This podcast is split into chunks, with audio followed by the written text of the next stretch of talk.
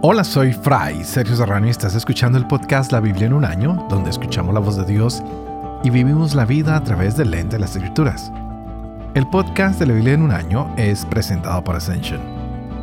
Usando la cronología de la Biblia de Great Adventure, en su edición en español, leeremos desde el Génesis hasta el Apocalipsis, descubriendo cómo se desarrolla la historia de la salvación y cómo encajamos en esa historia hoy para este día tenemos cosas muy interesantes.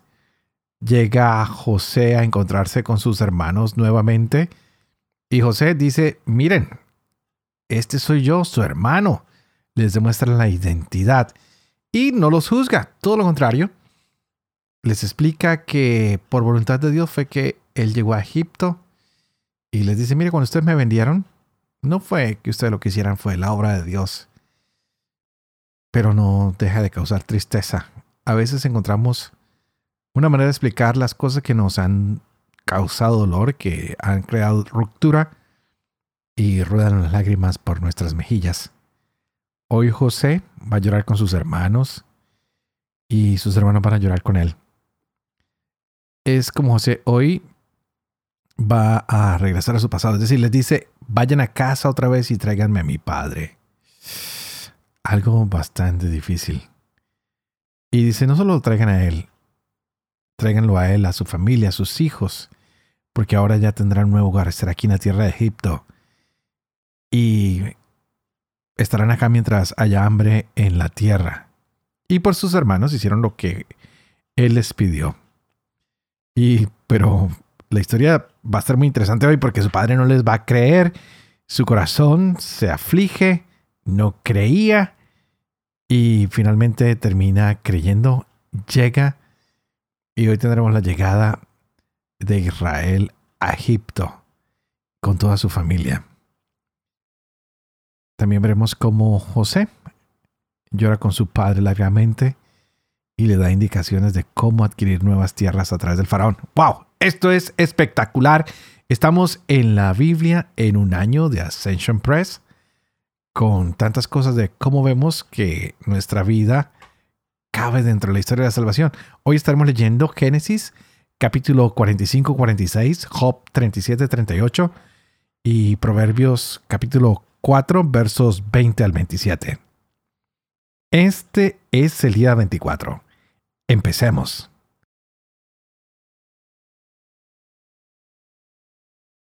Génesis capítulo 45. Ya no pudo José contenerse delante de todos los que en pie le asistían y exclamó, Echen a todo el mundo de mi lado. Y no quedó nadie con él mientras se daba a conocer José a sus hermanos. Y se echó a llorar a gritos y lo oyeron los egipcios y lo oyó hasta la casa del faraón. José dijo a sus hermanos, Yo soy José. ¿Vive aún mi padre? Sus hermanos no podían contestarle porque se habían quedado atónitos ante él. José dijo a sus hermanos, Vamos, acérquense a mí. Se acercaron y él continuó, Yo soy su hermano José a quien vendieron a los egipcios. Ahora bien, no les pese ni les dé enojo haberme vendido acá, pues para salvar sus vidas me envió Dios delante de ustedes. Porque con éste van dos años de hambre en la tierra, y aún quedan cinco años en que no habrá arada ni ciega. Dios me ha enviado delante de ustedes para que puedan sobrevivir en la tierra y para salvarles la vida mediante una feliz liberación. O sea que no fueron ustedes los que me enviaron acá, sino Dios, y Él me ha convertido en padre del faraón, en dueño de toda su casa y amo de todo Egipto. Suban de prisa donde mi padre y díganle, Así dice tu hijo José. Dios me ha hecho dueño de todo Egipto. Baja a mí sin demora. Vivirás en el país de Gosén y estarás cerca de mí con tus hijos y nietos, tus ovejas y tus vacadas y todo cuanto tienes. Yo te sustentaré allí, pues todavía faltan cinco años de hambre, no sea que queden en la miseria tú y tu casa y todo lo tuyo. Con sus propios ojos están viendo y también mi hermano Benjamín con los suyos, que soy yo en persona quien les habla. Notifiquen pues a mi padre toda mi autoridad en Egipto y todo lo que han visto. Y enseguida bajen a mi padre acá. Y echándose al cuello de su hermano Benjamín, lloró. También Benjamín lloraba sobre el cuello de José. Luego besó a todos sus hermanos llorando abrazado a ellos, después de lo cual sus hermanos estuvieron conversando con él. En el palacio del faraón corrió la voz. Han venido los hermanos de José. La cosa cayó bien al faraón y sus siervos, y el faraón dijo a José, Di a tus hermanos, hagan esto, carguen sus burros y pónganse inmediatamente en marcha hacia Canaán. Tomen a su padre y sus familias y vengan a mí, que yo les daré lo mejor de Egipto, y comerán lo más pingüe del país. Por tu parte, ordénales. Hagan esto, tomen de Egipto carretas para sus pequeños y mujeres y se traen a su padre. Y ustedes mismos no tengan pena de sus cosas, que lo mejor de Egipto será para ustedes. Así lo hicieron los hijos de Israel. José les proporcionó carretas por orden del faraón y les dio provisiones para el camino. A todos ellos dio sendas mudas, pero a Benjamín le dio 300 piezas de plata y cinco mudas.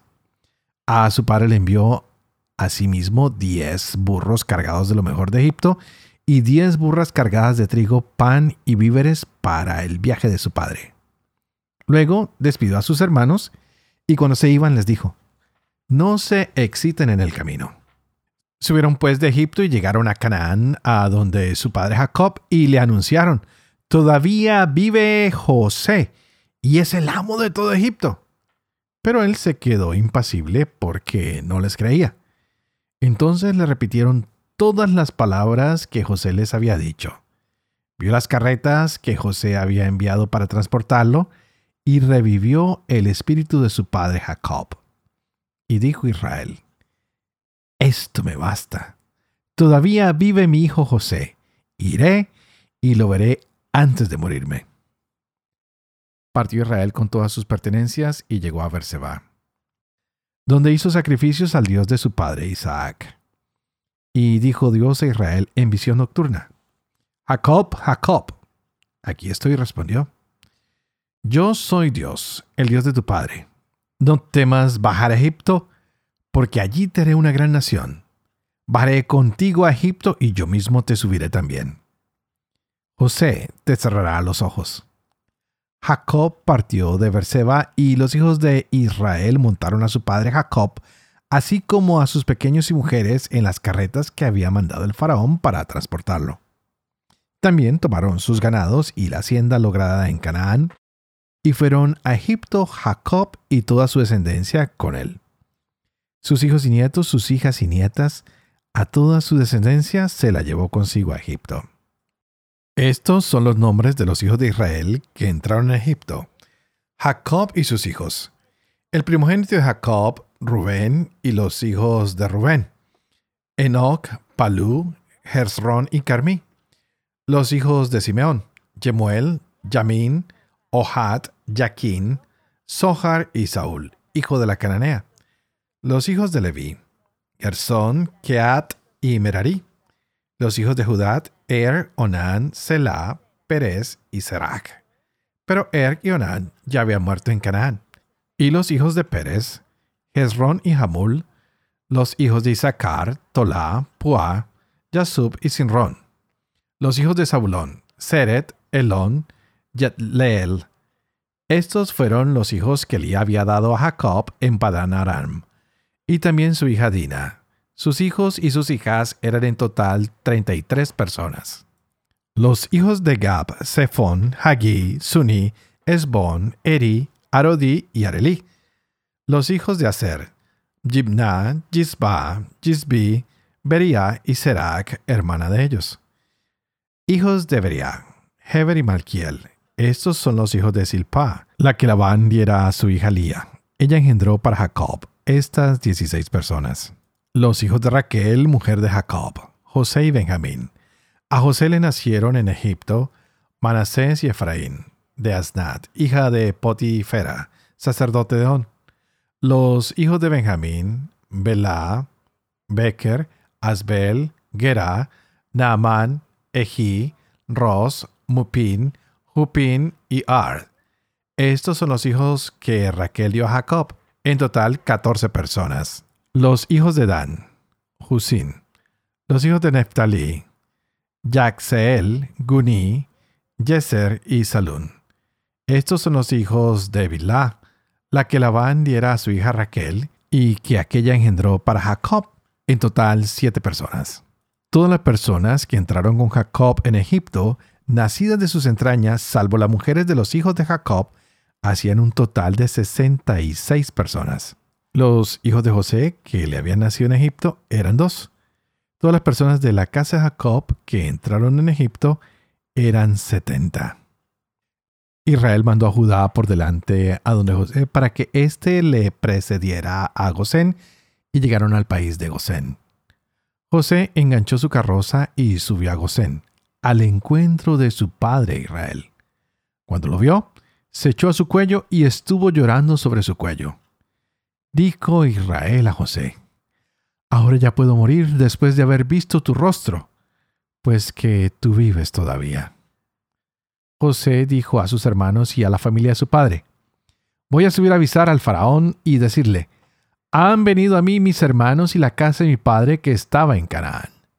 Son pastores de ovejas, pues siempre fueron ganaderos y han traído ovejas, vacadas y todo lo suyo. Así cuando los llame el faraón y les diga, ¿cuál es su oficio?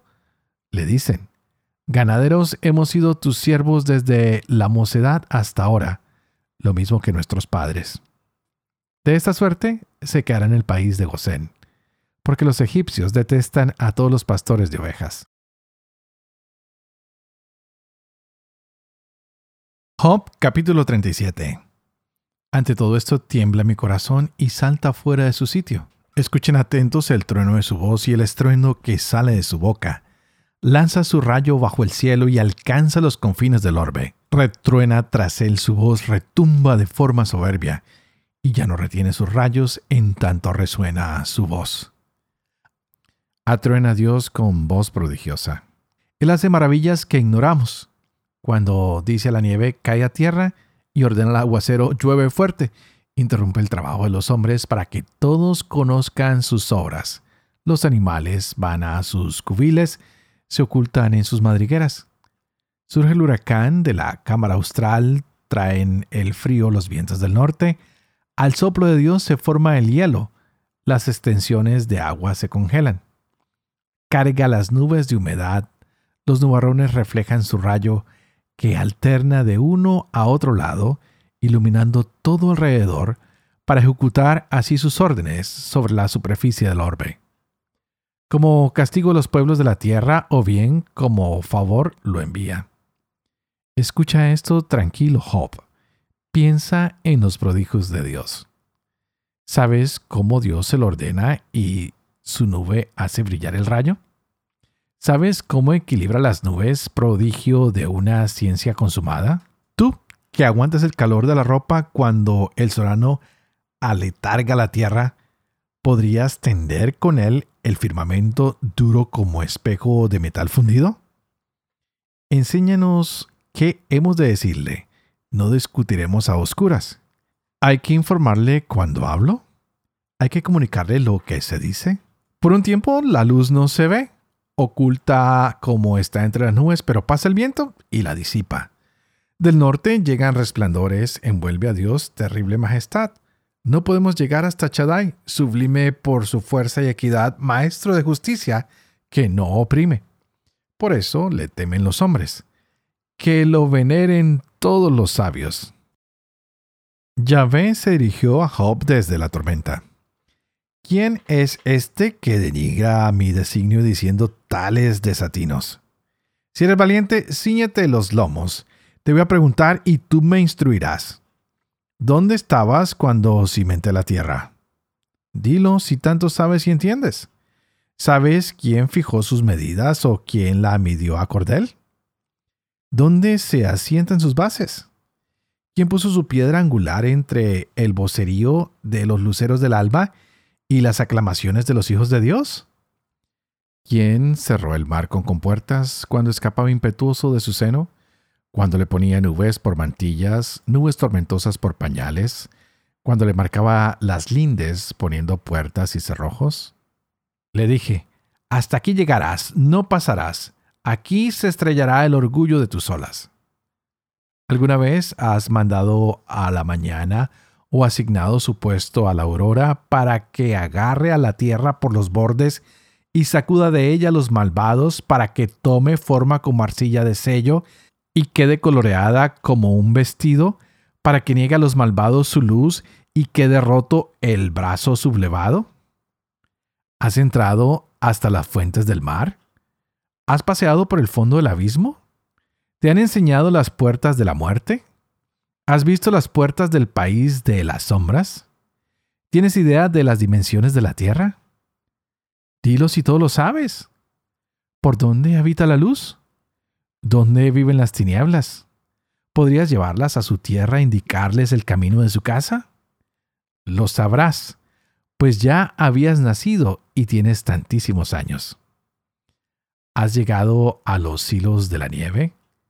¿Has visto los graneros del granizo que administro para tiempos de angustia, para días de guerra y combate? ¿Por dónde se reparte la luz y se esparce por la tierra el solano? ¿Quién abre un canal al aguacero, un camino a las nubes tormentosas, para que rieguen tierras despobladas, zonas desérticas deshabitadas, para que sacien soledades desoladas y brote verdor en el páramo? ¿Tiene padre la lluvia? ¿Quién engendra las gotas del rocío? ¿De qué vientre sale el hielo?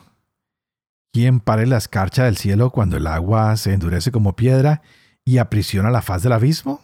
Puedes atar los lazos de las Pléyades o desatar las cuerdas de Orión. Hacer salir a su hora la corona, guiar a la osa y a sus crías. Conoce las leyes de los cielos. Aplica su fuero en la tierra. Levantas tu voz a las nubes y la masa de aguas te obedece. Tienes de mensajeros a los rayos. Acuden a ti y te dicen, aquí estamos. ¿Quién puso en el ibis sabiduría? ¿Quién dio al gallo inteligencia? ¿Quién cuenta las nubes con acierto? ¿Quién inclina los cántaros del cielo cuando el polvo se funde en una masa y las glebas se pegan entre sí? ¿Cazas tú la presa a la leona o sacias el hambre de sus crías cuando se ocultan en sus guaridas o acechan quietos en la maleza? ¿Quién prepara al cuervo su comida cuando gritan a Dios sus crías y vagan en busca de alimento?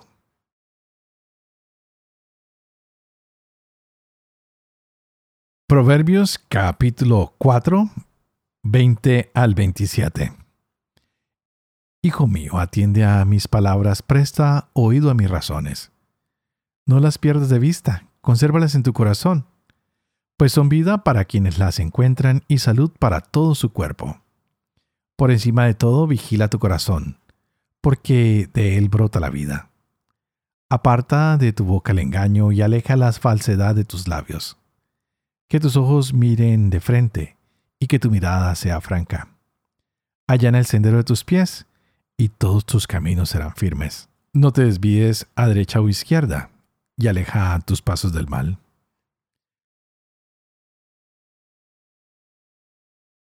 Padre de amor y misericordia, gracias por tu palabra, por tu bondad infinita. Gracias por permitirnos estar aquí una vez más, abriendo tu palabra y tú que haces elocuente la lengua de los niños, educa también la mía, e infunde en mis labios la gracia de tu bendición, Padre, Hijo y Espíritu Santo. Y a ti que me estás escuchando, te pido que por favor clames al Espíritu Santo para que éste abra nuestras mentes y nuestro corazón, para que podamos gozar de esta palabra de Dios que se ha proclamado hoy para nuestras vidas. Definitivamente, de los libros favoritos que tengo, los proverbios. Hoy Dios nos dice que atendamos a sus palabras, que atendamos a sus razones. Y parece que es lo que le está diciendo también a, Job en esa discusión que está teniendo hoy con él en, en, los capítulos que acabamos de leer, en el 37 y 38. Y Dios nos dice aquí en los proverbios que no perdamos de vista las palabras que Él nos ha dado y que las debemos conservar ¿dónde? En nuestro corazón. Algo que me llama la atención es que para los judíos el corazón no es solo un músculo, no es solo un órgano. Es el motor que los mueve hacer lo que hacen. Así que si necesitamos gasolina para nuestro motor, para lo que queremos hacer, ¿qué tenemos que hacer? Conservar las palabras de Dios en él. Pues si conservamos sus palabras, estas se convierten en vida para quienes lo encuentran y salud del cuerpo. Y nos damos cuenta que José no perdió nunca esa esperanza en el Dios de sus padres, todo lo guardaba y hoy él se ha encontrado con la gran sorpresa de que sus hermanos y su padre necesitaban de él, pero él no les reprochó jamás el daño que le habían hecho, el haberlo vendido, el haberlo despreciado, sino encuentra que era simplemente el camino que Dios había planeado para él y él ahora se podía convertir en el que extiende la mano a los que han sido injustos con él. Y es precisamente lo que nos dicen los proverbios hoy, que el Señor allana los senderos a nuestros pies. Así que tú allana todo lo que está cerca de ti. Si hay algo rocoso en tu vida, allánalo, allánalo para que tu camino sea firme.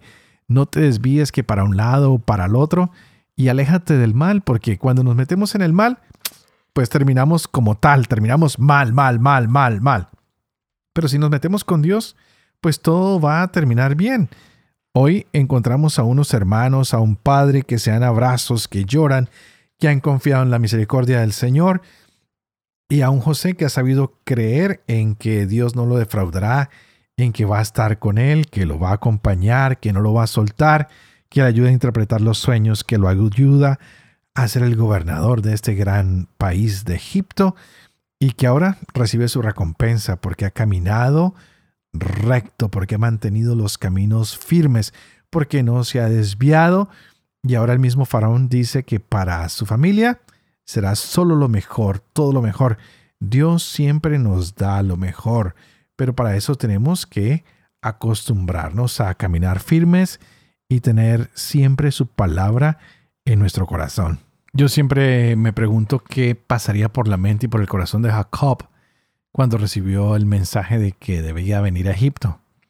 Tal vez él pensó en ir y estar allá un tiempo y esperar a ver qué pasaba, pero no sabía que José iba a cerrar sus ojos.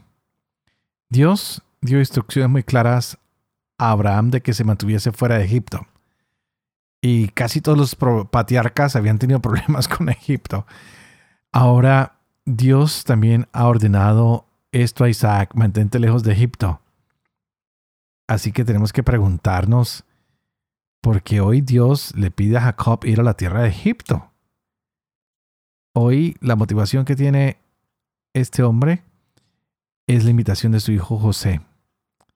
Es el encontrarse con alimento para su familia. Definitivamente, para poder entrar a este lugar se necesitaba la aprobación de Dios. Se necesitaba que Dios los fuera guiando. Y hoy vemos como muchas veces hay cosas que nos mantienen alejados, pero tarde o temprano nos acercan. Y hoy encontramos este hecho sorprendente de que Jacob ofrece sacrificios al Dios de su padre Isaac. Y es la primera vez que sale de él el ir a otro lugar, el estar atento a la voluntad de Dios y poner toda su confianza en Él, que es su guía. Le cambió todo lo que él había pensado, todo lo que había soñado. Qué contraste hay entre aquel Jacob que era joven, un poco necio, un poco lejano de Dios, y ahora un Jacob que deja que Dios guíe cada uno de sus pasos. ¿No te parece que esa es tu historia también? o que la estás empezando a vivir, que estamos con Dios, conocemos de Dios, nos alejamos de Él en nuestra juventud, pero después Dios tiene su propia manera de encaminarnos y de poner nuestros pasos por el camino correcto y vamos sintiendo cómo Él es el que guía nuestras situaciones diarias, cómo es el que nos estimula. Qué linda esta historia de la salvación, nada diferente a la historia de nuestras familias, de nuestros padres, de nuestros vecinos, de nuestros amigos tal vez tú no habías tomado la Biblia así como en forma como la estamos haciendo ahora y te das cuenta que, que, no es como lo soñabas o como lo esperabas, sino que es la vida de hombres y mujeres que cometen errores, que aman a Dios, que se alejan de Dios y es casi que la historia de tu familia. Es por eso que tenemos que encontrar nuestro enfoque. ¿Dónde encaja mi vida hoy aquí en esta palabra de Dios, en esta historia de la salvación? ¡Wow! Qué sorprendente, qué hermoso Nos faltan unos cuantos capítulos y estaremos terminando los patriarcas. Y no sé cómo se van sintiendo hasta el momento, pero a mí esto me emociona, me inspira a seguir adelante.